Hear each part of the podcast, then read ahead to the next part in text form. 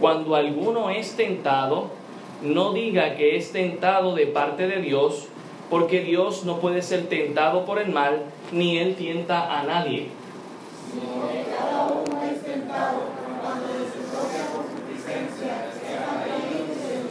Entonces la concupiscencia, después de haber concebido, da a luz el pecado, y el pecado, siendo consumido, da a luz la muerte. Toda buena dádiva y todo don perfecto desciende de lo alto, del Padre de las Luces, en el cual no hay mudanza ni sombra de variación. Él de su voluntad nos hizo nacer por la palabra de verdad, para que seamos primicias de sus criaturas.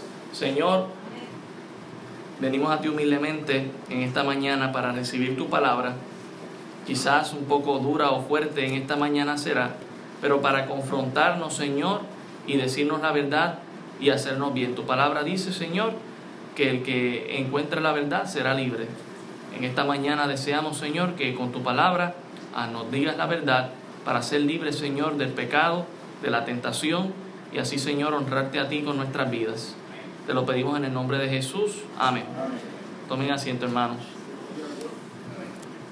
Al tomar la decisión de predicar un, libro de la, de la, Biblia, en este caso una carta de la Biblia, uh, lo inevitable es llegar a pasajes como estos, uh, que nos van a confrontar a nosotros. Nos gusta escuchar eh, eh, mensajes de esperanza, nos gusta escuchar mensajes uh, de victoria, nos gusta escuchar mensajes alentadores, pero a veces como que nos da comezón de oír cuando Dios nos quiere confrontar con la verdad para simplemente, ¿verdad?, buscar nuestro bien. Dice un proverbio que fieles son las heridas del que ama.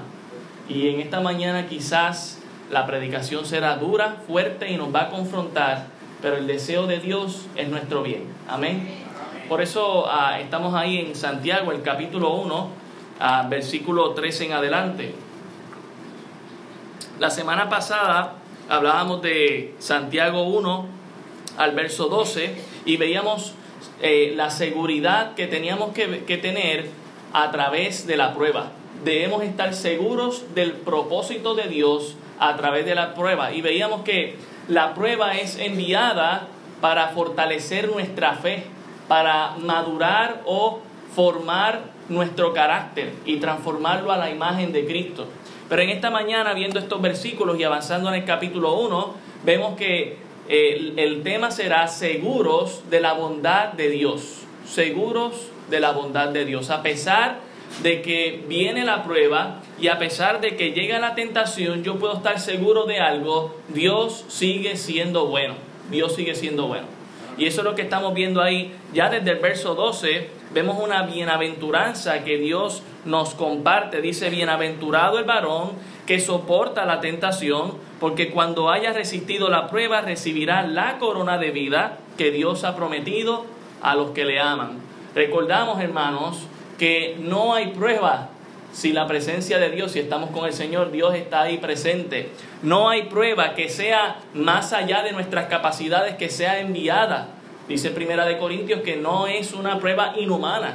Al contrario, Dios sabe hasta qué punto podemos llegar y no hay prueba sin corona.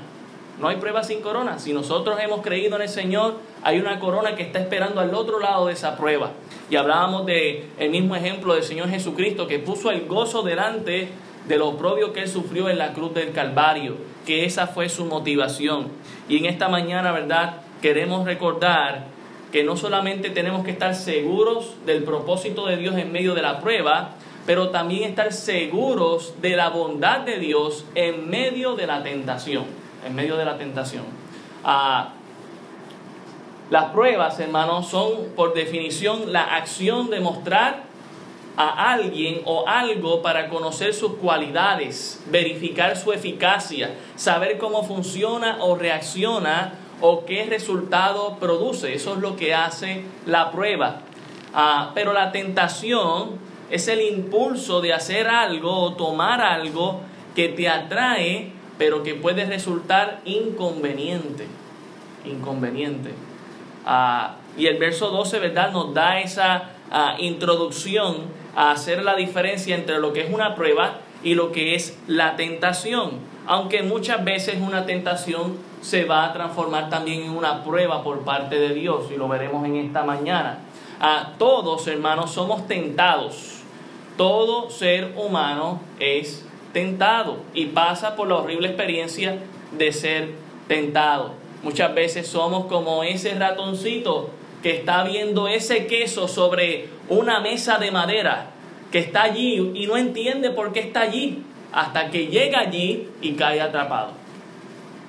Pero mientras está viendo el queso allí, solamente está sintiendo su olor, viendo lo grande que es ese queso, lo atractivo que es, y no entiende por qué ese queso todavía no ha sido devorado por otro animal o por otro ser humano. Y, y, lo ve sobre esa mesa de madera preciosa. Lo que no está viendo es la guillotina que le va a caer encima, ¿verdad? Hasta que se deja seducir se deja traer y va directo al queso corriendo y escuchamos el sonido del, de la trampa, ¿verdad? Hermanos, todos estamos en este mundo caído, lleno de pruebas y de tentaciones, y la realidad es que siendo creyentes muchos caemos en tentaciones. Sin embargo, al igual que las pruebas, las tentaciones, cuando un creyente ah, las vence, sale victorioso, puede convertirse en una marca genuina de que realmente le creemos a Dios. Es decir, las pruebas muestran cuando las vencemos de que realmente somos creyentes en el Señor. Pero la tentación también es una marca de la fe genuina en Cristo cuando nosotros vencemos esa tentación. Esto por sí ya es un gran incentivo, porque es decir que es una motivación para buscar salir victorioso en medio de la tentación. Y es normal, hermanos, que la gente inconversa ah, busque excusas para caer en la tentación. En el versículo 14 nos deja saber que todos somos tentados. Dice, si cada uno es tentado, cada uno es tentado. Todos nosotros, ¿verdad? Pasamos por la tentación. lo único que hacen es buscar a otra persona, circunstancia, situación para no asumir la culpa. Ah, eso, ¿verdad? Los inconversos suelen hacerlo y hasta ellos, sin conocer a Dios, se atreven a culpar a Dios de que Dios es quien les tienta y les hace caer en la tentación. Pero lo más increíble es ver gente creyente culpar a Dios por la tentación como si esto proviniera de Dios. A lo que Santiago, ¿verdad? El pastor de la iglesia en Jerusalén, el medio hermano de nuestro Señor Jesucristo, le escribe a algunos hermanos en la fe que estaban culpando a Dios por sus tentaciones. No sabían distinguir entre lo que era una prueba y una tentación y muchos de ellos estaban ah, diciendo, bueno, pues es que Dios nos está tentando. Estaban pasando por la prueba de que estaban siendo dispersados a través de las diferentes naciones, a través de la persecución que tenían contra ellos por ser creyentes. Y muchos de ellos se habían tentados en decir, no es que lo que nos está pasando, nos está pasando porque Dios ah, lo está permitiendo. Mire, eh, eh, pero eh, no debe esto extrañarnos porque desde Génesis, el capítulo 3, vemos que el ser humano le gusta culpar a Dios. Está en nuestra naturaleza. Si nosotros los humanos creados por Dios, su especial tesoro, solo sabemos culpar a Dios de nuestras desgracias. En Génesis, si usted me acompaña, te dejo un marcador aquí, por favor. Génesis capítulo 3, versículo 8. Usted va a ver en la primera historia del origen humano cómo reaccionó Adán y cómo reaccionaron Eva. Eva. Génesis 3.8 dice, y oyeron la voz de Jehová, Dios que se paseaba en el huerto al aire del día, y el hombre y su mujer se escondieron de la presencia de Jehová entre los árboles del huerto. Mas Jehová llamó, mas Jehová Dios llamó al hombre y le dijo, ¿dónde estás tú? Y él respondió, oí tu voz en el huerto y tuve miedo porque estaba desnudo y me escondí. Y Dios le dijo, ¿quién te enseñó que estabas desnudo? ¿Has comido del árbol del que yo te mandé que no comieses? Y el hombre respondió, la mujer que me diste por compañera me dio del árbol y yo comí. ¿A quién le está echando la culpa Adán? a Dios. La mujer que me diste. Y también se le está echando a Eva. La mujer que tú me diste. Pero recuerde, ¿quién creó a Eva? Dios creó a Eva. Así que él está culpando a Dios, echándole la culpa también a Eva. Y hermano, eso es lo que muchas veces hacemos, ya sea directa o indirectamente. Es que yo estoy en esta situación, Señor, porque tú, y ahí vamos a echarle la, la culpa a Dios. Mire también el texto, lo que nos dice en el versículo 12, el versículo 13, dice, entonces Jehová Dios dijo a la mujer, ¿qué es lo que has hecho? Y dijo la mujer, la serpiente me engañó y comí. La mujer también buscó culpar a Dios indirectamente.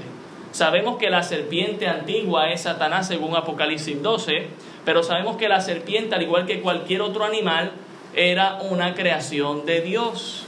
Por lo tanto, indirectamente Eva le está echando la culpa a Dios. Ese animal que tú creaste, Señor, fue que me engañó y yo comí. Ese animal. Fíjese que no queremos asumir nuestra responsabilidad de caer en la tentación, sino que decimos que Dios es quien nos está tentando. Y esto es muy peligroso, hermano. Mire también Isaías 63. Eh, a través de la historia ah, de la humanidad usted puede ver cómo creyentes ah, lamentablemente también llegaron a un punto donde decían que Dios era quien les había tentado. Aquí tenemos en Isaías 63 al pueblo confesando pecado, pero en medio de su confesión hacen esto. Mire el versículo 15, Isaías 63, 15 dice, mira desde el cielo y contempla desde tu santa y gloriosa morada, ¿dónde está tu celo y tu poder? La conmoción de tus entrañas y tus piedades para conmigo se han estrechado. Fíjese las preguntas que está haciendo aquí el pueblo, ¿verdad? Ah, están hablando de Dios como si Dios estuviese limitado. Ellos están pasando por una prueba que ellos mismos se metieron por desobedecer a Dios. Y en medio de la prueba están echándole la culpa a Dios. Señor, ¿dónde está tu poder? ¿Será que tu poder se acortó? Mire qué más nos dice. Dice el versículo 16, pero tú eres nuestro Padre si bien Abraham nos ignora e Israel no nos conoce, tú, oh Jehová, eres nuestro Padre, eres nuestro Redentor perpetuo. Ah, dice el versículo 17, ¿por qué, oh Jehová, nos has hecho errar de tus caminos y endureciste nuestro corazón a tu temor? Fíjese cómo el pueblo está respondiendo, Señor, tú nos hiciste cometer este error. ¡Wow! Y hermano, esa eso es lo que muchas veces hacemos y eso es lo que Santiago está atacando aquí en este pasaje de Santiago capítulo 1, 13 en adelante. Él está diciendo, no, no le podemos echar la culpa a Dios de que somos tentados. No le podemos echar la culpa a Dios de cómo reaccionamos en medio de la prueba. Tenemos que tener cuidado. La tentación no la envía Dios, hermano. El pueblo en su confesión no quiere asumir toda la culpa. ¿Qué nos dice Proverbios? Si usted me acompaña a Proverbios, el capítulo 19, versículo 1. Proverbios 19, versículo 1, dice, mejor es el pobre que camina en integridad que el de perverso labios y fatuo. El alma sin ciencia no es buena y aquel que se apresura con los pies peca. La insensatez del hombre tuerce su camino y luego contra Jehová se irrita su corazón. Si usted leyó bien ese versículo 3, lo que está diciendo es que muchas veces nosotros tomamos una mala decisión, caemos en la tentación y después nos estamos enfadando en contra de Dios y levantando nuestro puño y diciendo, Señor, por tu culpa. Cuando somos nosotros mismos, hermano, es que no queremos aceptar que nosotros mismos nos dejamos tentar. Y queremos buscar la responsabilidad en alguien más. No queremos asumirla pero queremos buscar un culpable. Y muchas veces culpamos, culpamos al inocente, pero peor todavía, culpamos a Dios. Culpamos a Dios.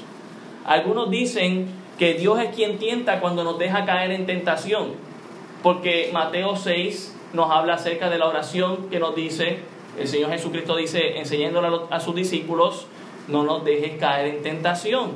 Si me acompaña ya Mateo 6.13, Mateo 6.13 está el Señor Jesucristo enseñándole la oración, a una oración modelo a sus discípulos. porque ellos mismos preguntan, Señor, ¿cómo debemos orar?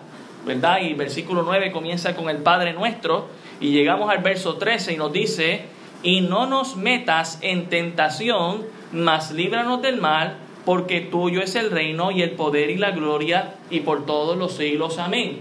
Y algunos dirán, pues Señor, ¿será que no, no nos metas en tentación? Pues será que entonces nos estás dejando meter en la tentación porque hemos orado para que no nos metas en la tentación, Señor. He orado esta mañana esta oración y he caído en la tentación. ¿Qué pasó, Señor? No me protegiste. Hermano, tenemos que ver esta figura de un Padre amoroso que nos tiene en sus manos. Hemos orado para no caer en la tentación y estamos ahí asegurados en Dios. Pero la tentación se asoma y estamos en las manos de Dios y como que nos queremos tirar por la cerca y Dios nos agarra. Y Dios nos provee y Dios nos cuida y trata de desviar. Pero ¿sabe qué? Al final del día le pedimos a Dios que nos saque de sus manos porque queremos correr como un niño hacia ese lugar peligroso. Y Dios, como es un caballero, Él no te va a obligar a hacer lo que tú no quieres. Él quiere protegerte, pero si tú quieres caer en la tentación, es tu decisión. Dios está listo para protegerte de la tentación, pero hey, tú tienes que correr a Dios y agarrarte de Él. Pero si tú estando en las manos de Dios, quieres hacer como ese niño que, no papi, suéltame, suéltame, que voy a cruzar la calle, no sé por qué, pero la voy a cruzar. Y ese muchacho es chocado por un automóvil, ¿de quién fue la culpa? ¿De un papá amoroso que le estuvo sosteniendo la mano? ¿O de ese hijo que se dejó soltar y fue imprudentemente a buscar el peligro? Hermano, tenemos que entender eh, el concepto verdadero de Dios. En este pasaje de Santiago existen cinco razones para entender que nosotros somos los responsables de nuestra tentación y no Dios. Y ese es el corazón, ¿verdad?, de estos, de estos versículos que estamos leyendo. A Santiago le quiere mostrar a la congregación que está dispersa a través de las naciones y mostrarle que Dios no es responsable de que tú caigas en la tentación. Sin embargo, también nos muestra que podemos estar seguros de la bondad de Dios. Dios es bueno, Dios desea nuestro bien, Dios no desea que caigas en la tentación, Dios desea que tú pases esa prueba y esa tentación también. Y la primera se encuentra ahí en Santiago 1.13, la primera razón, hay cinco razones, ¿verdad?, que podemos ver en este pasaje, hay muchas razones más, pero solamente ah, que, quedándonos cautivos en este, en este pasaje de Santiago 1.13, hay cinco razones. Verso 13 dice de Santiago 1, cuando alguno es tentado, no diga que es tentado de parte de Dios. Me estaba leyendo otra versión, decía, no te atrevas a decir que fue Dios. Interesante. Porque Dios no puede ser tentado por el mal, ni Él tienta a nadie. En el, en el versículo 13 Ah, vemos la primera razón por la que Dios no es quien nos tienta, hermanos. Y la, la razón está ahí en el verso 13. Dios no puede ser tentado por el mal. Dios no puede ser tentado por el mal. Pensemos en eso en un momento y comparemos a Dios con otros supuestos dioses que sabemos que todos los demás son falsos. Dios no es malo. ¿Qué malo hace Dios? Dios no miente, Dios no peca, Dios no necesita nada. Dios es perfecto.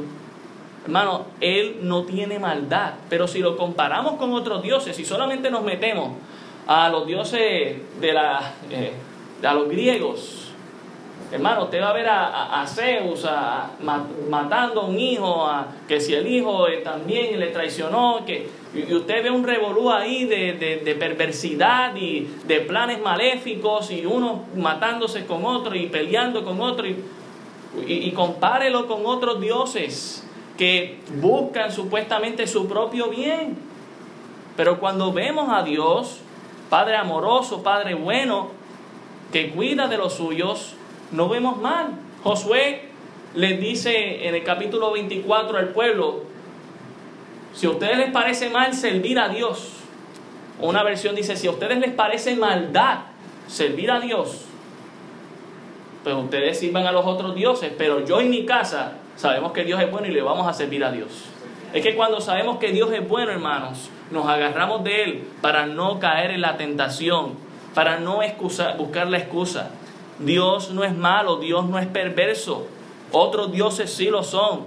Solo tienes que leer, ¿verdad?, acerca de todos estos dioses griegos. Ahí vas a ver el revolú que ellos tienen y la perversidad que hay en ellos. Pero Dios no es así. En Isaías el capítulo 6, a Isaías el capítulo 6, se nos recuerda uno de los atributos más grandes acerca de Dios. Isaías el capítulo 6.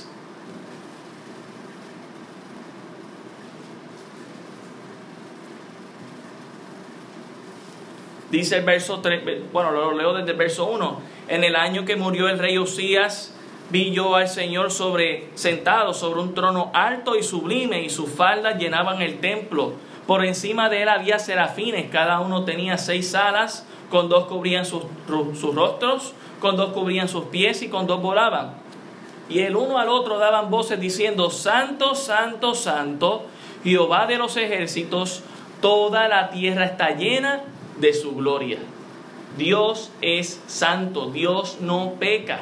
Usted va a ver a otros dioses, supuestos dioses, que pecan, que mienten, que hacen algo malo. Pero usted ve a Dios siempre santo. El Levítico capítulo 19, el versículo 2. Levítico 19, 2.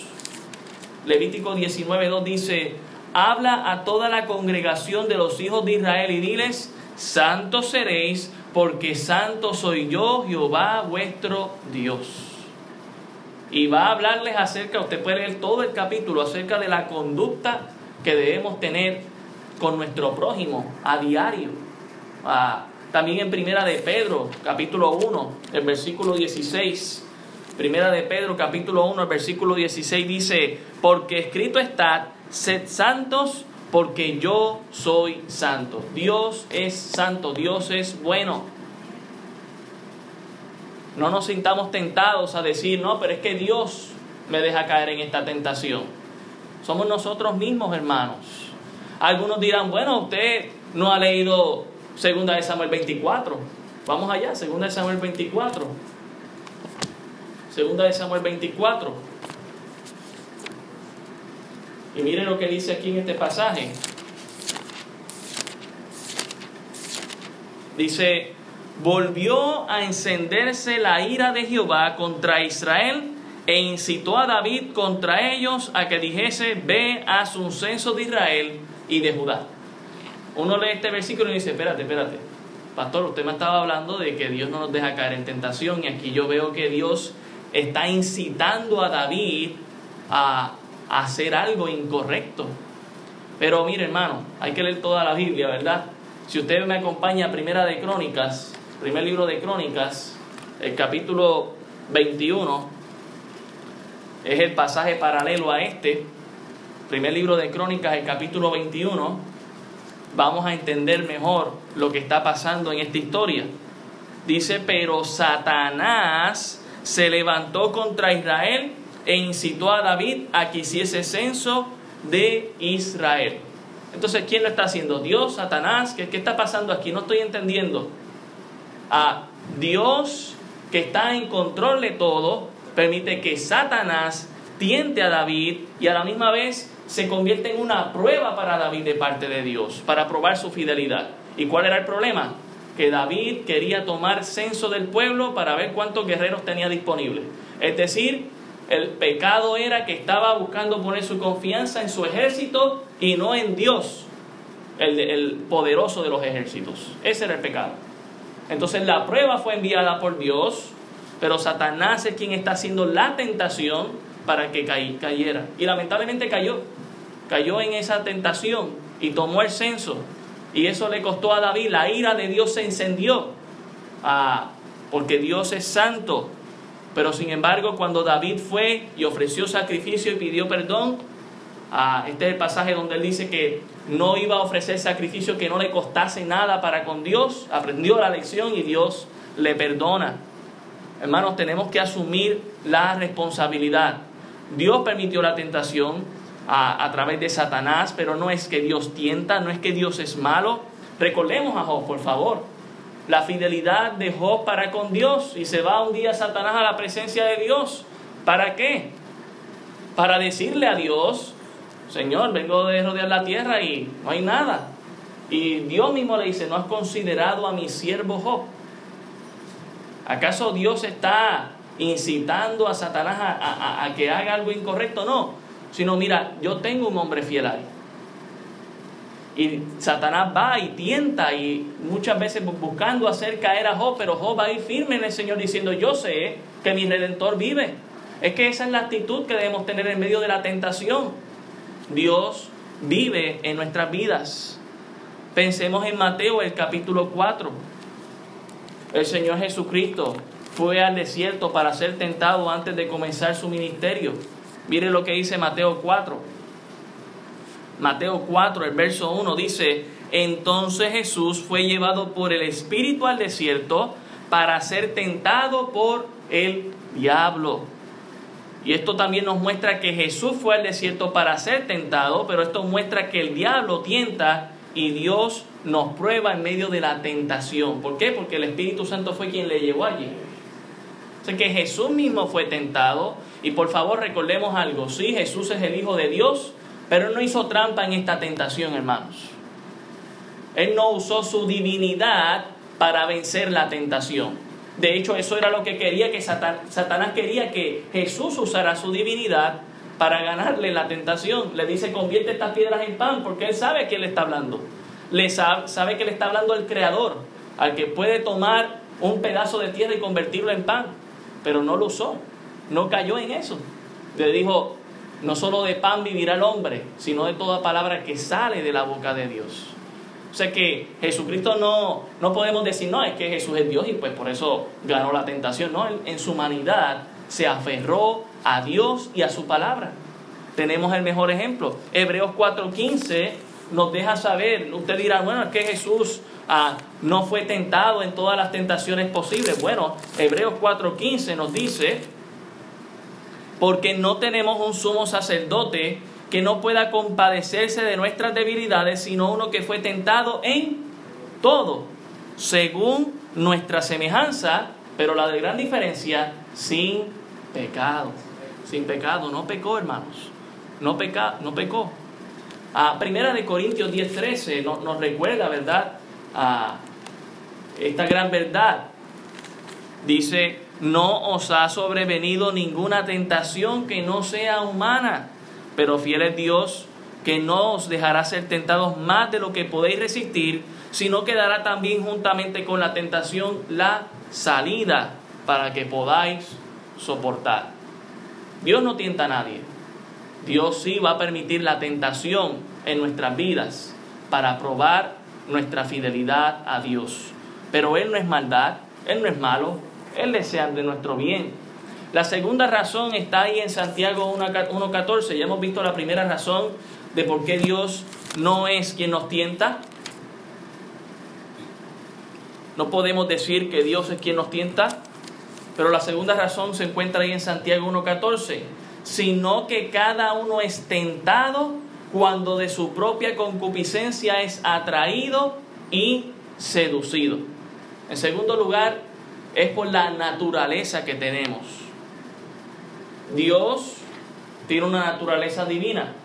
Nosotros originalmente fuimos creados con una naturaleza excelente, obediente a Dios, perfecta. Pero ¿qué pasó? Por el primer pecado, ¿verdad? El pecado original, Adán y Eva desobedeciendo a Dios, nuestra naturaleza se contaminó. Dice el pasaje que fuimos atraídos y seducidos por nuestra propia concupiscencia, puede eh, traducirlo ahí, por nuestro propio deseo más íntimo.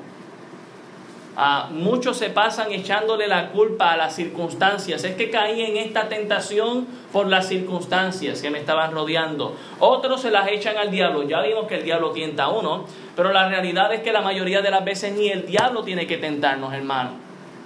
Porque nosotros mismos nos sentimos atraídos y seducidos a eso. A otros le echan la culpa a los demonios. Otros dicen que son otras personas de mala influencia. Otros dicen que es el sistema del mundo. Otros se atreven a culpar a Dios. Pero la realidad es que la mayoría de las veces caemos en la tentación porque nosotros mismos deseamos caer en la tentación. Somos atraídos y seducidos. La palabra atraídos y seducidos En el original ah, habla acerca de alguien que está pescando. Cuando habla de la palabra traído, eh, yo no sé mucho de pesca, pero sí sé que se tira el hilo con una carnada, ¿verdad? Y luego que el pez agarra ese, esa carnada, uno empieza a alar. Esa palabra traído trae esa idea de alar a alguien que ya está en la trampa. Y seducido es cuando estás convenciéndote, cuando ya estás maquinando en tu mente lo que quieres hacer, aunque también tienes esta pelea en tu mente de que no lo debes hacer, pero ya estás seducido, voy a hacerlo, y estás planificando acerca de ello.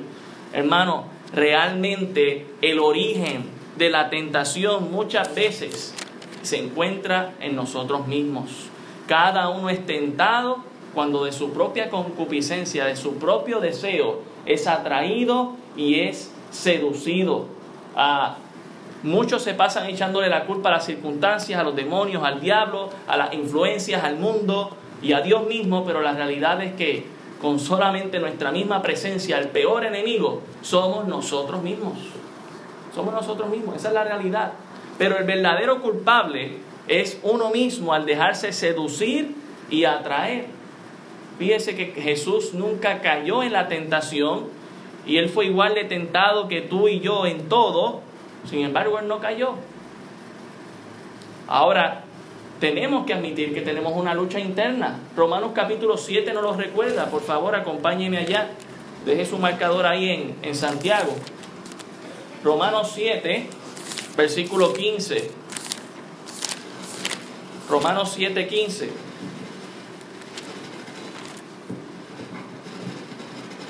No sé si está, ok. Ajá. Romanos 7, 15. Dice, porque lo que hago no lo entiendo, pues no hago lo que quiero, sino lo que aborrezco, eso hago. Y si lo que no quiero, esto hago, apruebo que la ley es buena. De manera que ya no soy yo quien hace aquello, sino el pecado que mora en mí. Y yo sé que en mí esto es en mi carne, no mora el bien, porque el querer el bien está en mí, pero el no hacerlo. Porque no hago el bien que quiero, sino el mal que no quiero, eso hago. Mire la lucha, ¿verdad? Que el mismo apóstol Pablo tenía. Y si hago lo que no quiero, ya yo, ya no lo hago yo, sino el pecado que mora en mí. Así que queriendo yo hacer el bien, hallo esta ley, que el mal está en mí. En algún momento vemos a Pablo en medio de este conflicto echándole la culpa a Dios. No, vemos que él mismo está teniendo esta pelea. Yo quiero agradar a Dios, pero hay algo en mí que no lo quiere agradar. Y muchas veces quiero agradar a Dios, pero termino haciendo lo que no agrada a Dios. Y vemos esa lucha interna, pero no vemos a él culpando a Dios. Seguimos leyendo el texto. Versículo 22 dice, porque según el hombre interior me deleito en la ley de Dios, pero veo otra ley en mis miembros que se revela contra la ley de mi mente y que me lleva cautivo a la ley del pecado que está en mis miembros. Mire la expresión que hace en el versículo 24. Miserable de mí. Miserable de mí. ¿Quién me librará de este cuerpo de muerte? Y sí, hermano, yo entiendo muchas veces lo miserable que nos podemos sentir cuando caemos en una tentación. Cuando nos damos cuenta de que hemos caído otra vez. Pero por favor, cuando caigas en la tentación, no culpes a Dios. Cuando caigas en la tentación, sé responsable de asumir que fuiste tú. Ah, que quizás las circunstancias influyeron, que alguna otra persona influyó, que Satanás te tentó. Satanás te puede poner el queso, pero Satanás no te va a obligar a comerte el queso para que caigas en la trampa. No sé si me entiendes. Satanás mismo tentando a Jesús le dijo, haz que estas piedras se conviertan en pan. No obligó a Jesús a hacerlo. No lo llevó y hazlo, hazlo, hazlo. Hermano, tenemos que entender que hay la vía para salir de esto. Y Pablo la encontró en el verso 25. Dice, gracias doy a Dios por Jesucristo Señor nuestro Así que yo mismo con la mente sirvo a la ley de Dios, mas con la carne a la ley del pecado. ¿En quién encontró la oportunidad para acabar con este conflicto? En Cristo Jesús. Y en el capítulo 8, él sigue hablando de cómo más vencer y menciona la persona del Espíritu Santo. Es que no podemos vencer la tentación sin la presencia del Espíritu Santo. Definitivamente, una vez aceptamos al Señor, dice la palabra del Señor que hemos sido sellados con el Espíritu Santo. Pero necesitamos estar llenos, hermanos. Y muchas veces hay tentaciones que hay que estar llenos del Espíritu Santo, controlados por Él, guiados por Él, para no caer en la tentación. Así que lo que necesitamos es aferrarnos a Dios y no culpar a Dios de nuestros fracasos. Somos nosotros mismos muchas veces. Mire la tercera evidencia ahí en Santiago, capítulo 1. Ya hemos visto dos evidencias. La primera, que Dios no es malo. Y la segunda, que somos nosotros mismos. Mire la, tercera evidencia en el versículo 15 y 16 de Santiago capítulo 1. Entonces, la concupiscencia, después que ha concebido, da a luz el pecado y el pecado, siendo consumado, da a la luz la muerte. Amados hermanos míos, no erréis. La tercera evidencia es que Dios no tiene un deseo como nosotros. Hermanos, Dios es el dueño del oro y la plata. Dios lo tiene todo. Se tiene a Él mismo. Él es santo. Él es el creador de todo lo que tenemos. Pero usted y yo probablemente deseamos muchas cosas que no tenemos y otras que ya tenemos en más abundancia. Tenemos muchas veces un deseo, una necesidad o creamos una necesidad. E, y este sistema sabemos que el mundo, ¿verdad? Muchas veces nos ha llevado a crear necesidades de cosas que no son necesarias en nuestra vida. Para que nosotros consumamos eso. Pero cuando vemos a Dios, Dios no tiene un deseo de algo que Él necesita. Su único deseo es nuestro bien. Su único deseo es ser glorificado a través de tu vida que sirva a Él. Pero no es un deseo de necesidad, de experimentar algo. Él lo tiene todo, Él sabe cuál es el verdadero camino. Pero cuando vemos a nosotros mismos, nosotros somos los que estamos lidiando con el deseo. Segunda de Corintios, el capítulo 10, nos dice lo siguiente. Segunda de Corintios, el capítulo 10, el versículo 3 al 5 dice, pues aunque andamos en la carne, no militamos según la carne, porque las almas de nuestra milicia no son carnales, sino poderosas en Dios para la destrucción de fortalezas, derribando argumentos y toda altivez que se levanta contra el conocimiento de Dios y llevando cautivo todo pensamiento a la obediencia a Cristo. Tenemos un deseo que muchas veces queremos satisfacer y ese deseo nos puede llevar de algo bueno a algo malo. Por ejemplo, usted puede desear comer, pero hay una gran diferencia entre comer y la glotonería. Usted puede desear muchas cosas que son buenas realmente. Ah, el sexo es algo bueno, pero Dios lo diseñó para el matrimonio. Pero fuera del matrimonio es algo malo. En sí, muchas de las cosas que Dios nos ha dado y nos ha provisto son buenas en sí mismas, pero el mundo, el sistema, Satanás las ha torcido, nosotros mismos nos hemos dejado engañar, no hemos visto la provisión de Dios y entonces caemos en el deseo carnal. Estamos en la carne. Pero ¿cómo le ganamos a la carne? El pasaje nos está diciendo, es en el espíritu. Tenemos que derribar los argumentos que se levantan en nuestro propio corazón con la palabra de Dios. Tengo que llevar mi mente cautiva a, la palabra de Dios y a su presencia. Muchas veces el enemigo más grande somos nosotros mismos, nuestro deseo, nuestra naturaleza, nuestra propia maldad. Sin embargo, Dios es bueno, Dios desea nuestro propio bien y Dios tiene una naturaleza divina. Cuando alguien venga a culpar a Dios, ayúdele a esa persona. Mire, Diana se encontró con una persona que dijo, es que cuando estoy buscando a Dios las cosas empiezan a pasarme cosas malas. Fuerte, ¿verdad? Pero mire, no es que Dios trae ese mal, es que el enemigo no está contento. O es que uno mismo se está, ¿qué hago? No, yo, no, no, yo creo que servir a Dios no vale la pena. Uno mismo muchas veces trae ese pensamiento. Es atraído y seducido, como nos dice el pasaje. La cuarta evidencia se encuentra también ahí en el pasaje de Santiago 1, capítulo 1, el versículo 15. Santiago 1, 15. Dice, entonces la concupiscencia, el deseo, después que ha concebido, da a luz el pecado. La cuarta evidencia es que somos pecadores. Por eso caemos en la tentación, hermanos. Pero Dios es pecador. No, hermano, Dios no ha pecado nunca. Dios no cayó ni tan siquiera en las tentaciones. Dios es santo, Dios es bueno. Pero nosotros somos pecadores. Esa es nuestra realidad y tenemos que lidiar con eso. Por eso no podemos culpar a Dios. Eh, el Salmo 5, versículo 4 nos dice lo siguiente. Salmo 5, 4. ¿Están conmigo, hermanos? Salmo 5, 4 dice, porque tú no eres un Dios que se complace en la maldad, el malo no habitará junto a ti. Entonces, si estamos en pecado y queremos la presencia de Dios, tenemos que venir a confesar pecado a Dios. Porque el malo no habitará junto a Dios. Dios es santo, Dios es bueno. Pero este es el problema y es lo que nos pasa, eh, que nos dice Proverbios. Queremos buscar a Dios, estoy en pecado, me salen las cosas mal porque estoy cayendo en la tentación, porque realmente no estoy buscando a Dios de todo corazón y luego cuando me pasan las cosas malas me irrito contra Dios. No, hermano, estoy teniendo un falso concepto acerca de Dios. Tengamos cuidado con eso. Mire Salmo 89, versículo 34. Salmo 89, versículo 34. Salmo 89, 34. Mire lo que dice la palabra de Dios. No olvidaré mi pacto, ni mudaré lo que ha salido de mis labios.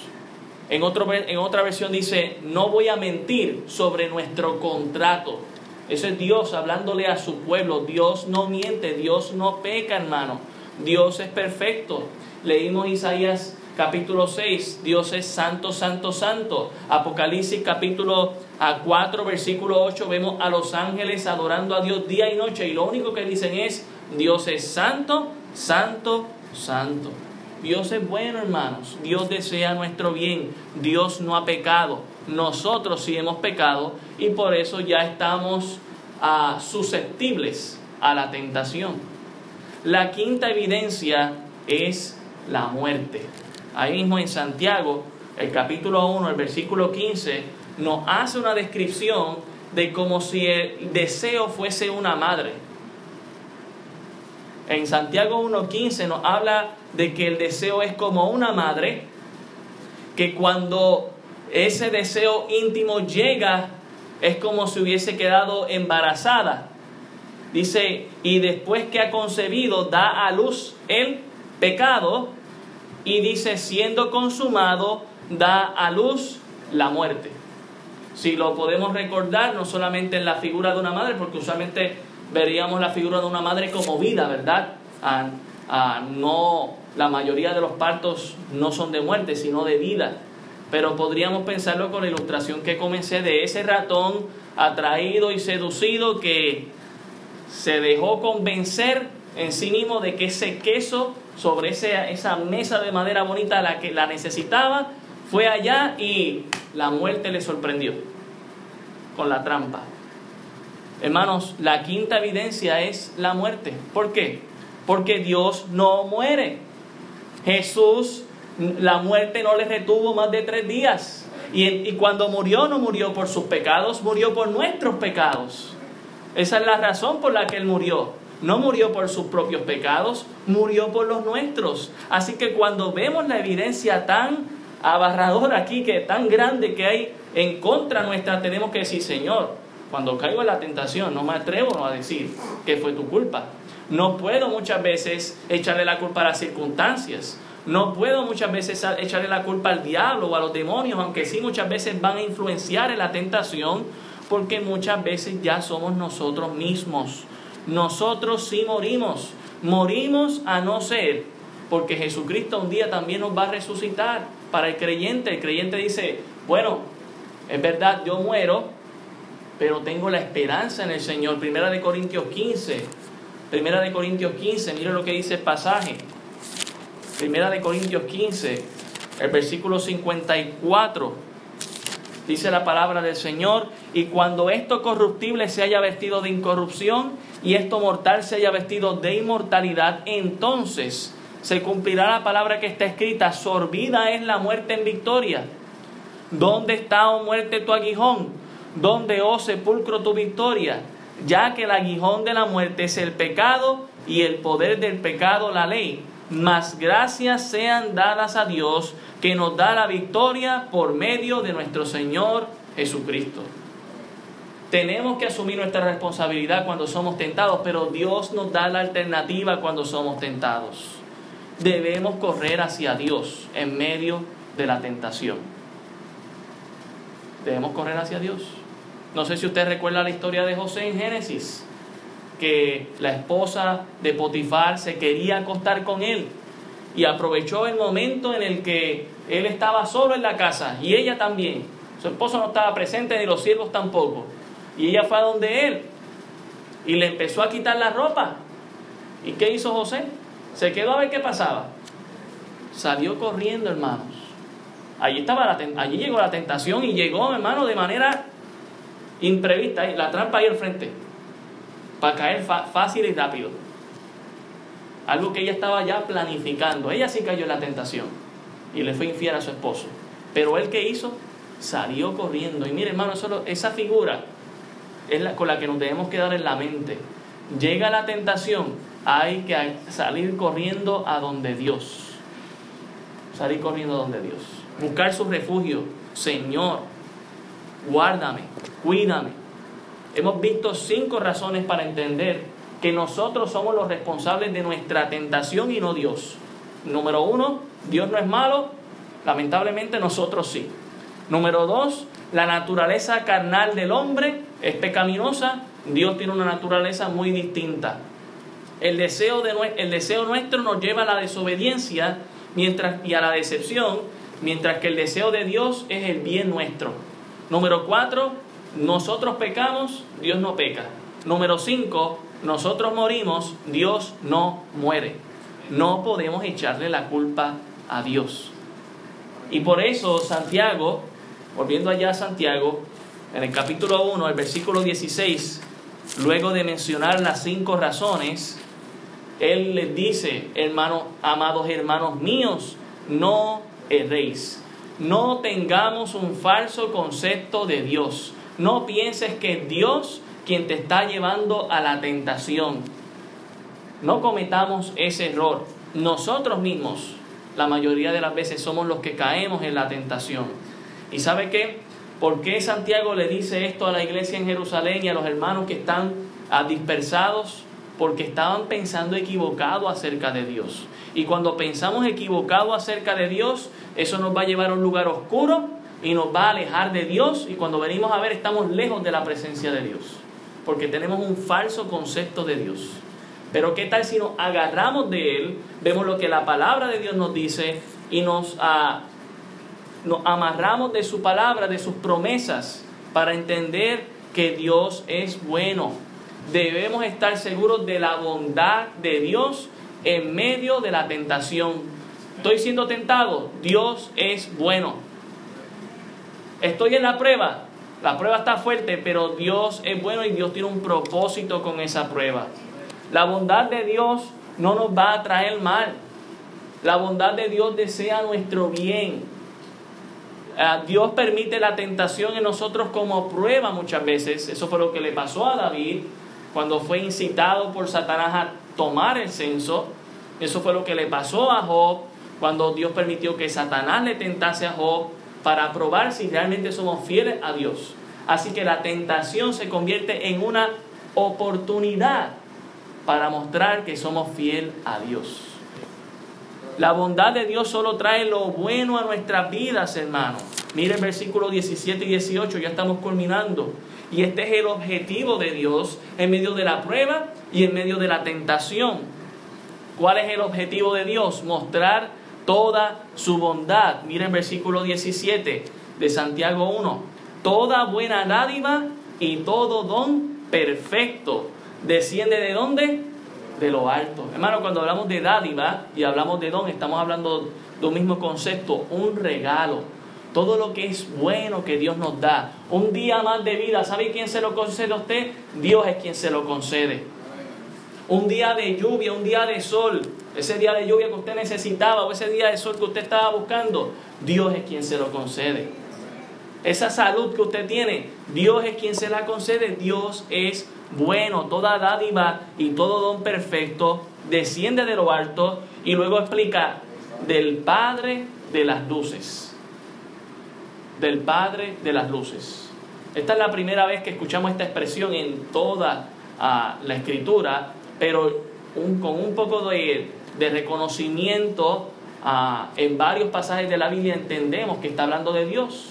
Génesis 1.3, Dios Dios dijo, hágase la luz y se hizo la luz. Y, y, sabemos que Dios es el Padre de las luces en cuanto al sistema, ¿verdad?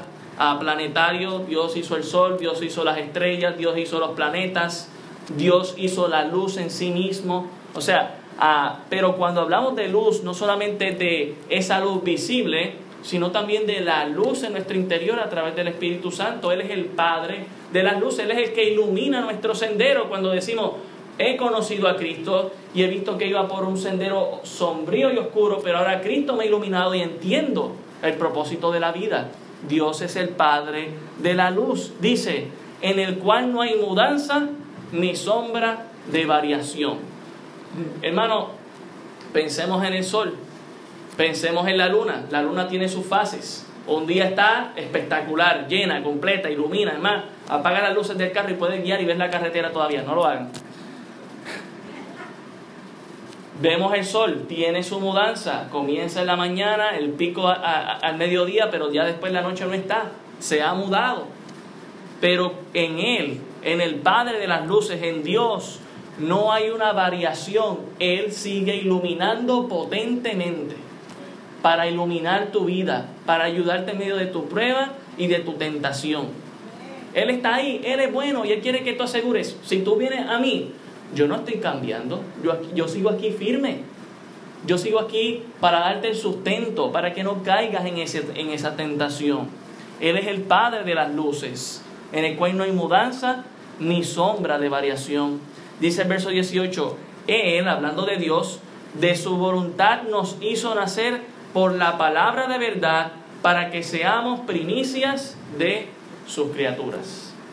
Cuando hablamos de a nacer por la palabra de verdad fue cuando ese día escuchamos el Evangelio de Cristo y decidimos aceptar al Señor como Salvador.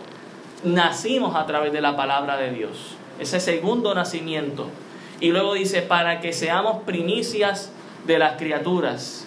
Aquí, ¿verdad? Podríamos abundar un poco, voy a abundar un poco hoy y ya luego lo dejaremos para la próxima semana. Pero las primicias tenían que ver con esa primera ofrenda que se daba a Dios en el sistema judío a esos primeros frutos que nacían era la primera ofrenda que le llevaban a Dios. Y el escritor le está hablando a, este grupo disperso, de hacer, hablando que ellos son primicias, es decir, ustedes son los que podrían dar el ejemplo a las siguientes generaciones de lo que es pasar por la prueba en medio de la dispersión, lo que es ser tentado y aún así confiar en el Padre de las Luces, confiar en Dios. Ustedes pueden ser los primeros en dar ese ejemplo. ¿Y qué de nosotros? Podríamos, podríamos también ser esa primicia, presentarnos a Dios como esa ofrenda para que otros, quizás en tu familia, necesitas ser el primero que dé ese paso para confiar en Dios y ser esa primicia para que los demás sigan tus pasos y sigan a Cristo Jesús. Todos aquí hemos sido impactados por otra persona que nos ha traído a Cristo Jesús. Ha sido primicias de esa persona.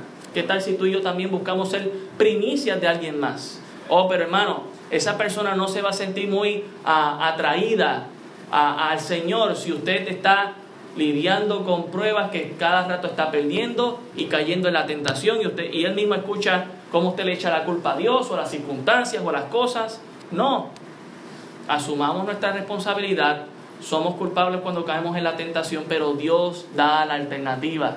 Dios te quiere dar la libertad. Dios quiere que le creas a Él, que te aferres en su palabra. Vive para Él. Es posible. No es inhumano el Padre de las luces, en el cual no hay mudancia, variación, el que no cambia está firme. El Todopoderoso, agárrate de Él para que no caigas en la tentación. Y recuerda, ah, lo bueno de Dios no siempre es como lo imaginamos. Pero ¿sabe qué? Es más de lo que imaginamos. Es mejor. Porque pensamos, no, yo no creo que Dios me vaya a, hacer, a dar eso. Pero es que lo que te va a dar es mucho más grande de lo que tú estás esperando. La corona de vida es solo el comienzo para aquellos que le ah, sirven y obedecen a Dios. Oremos.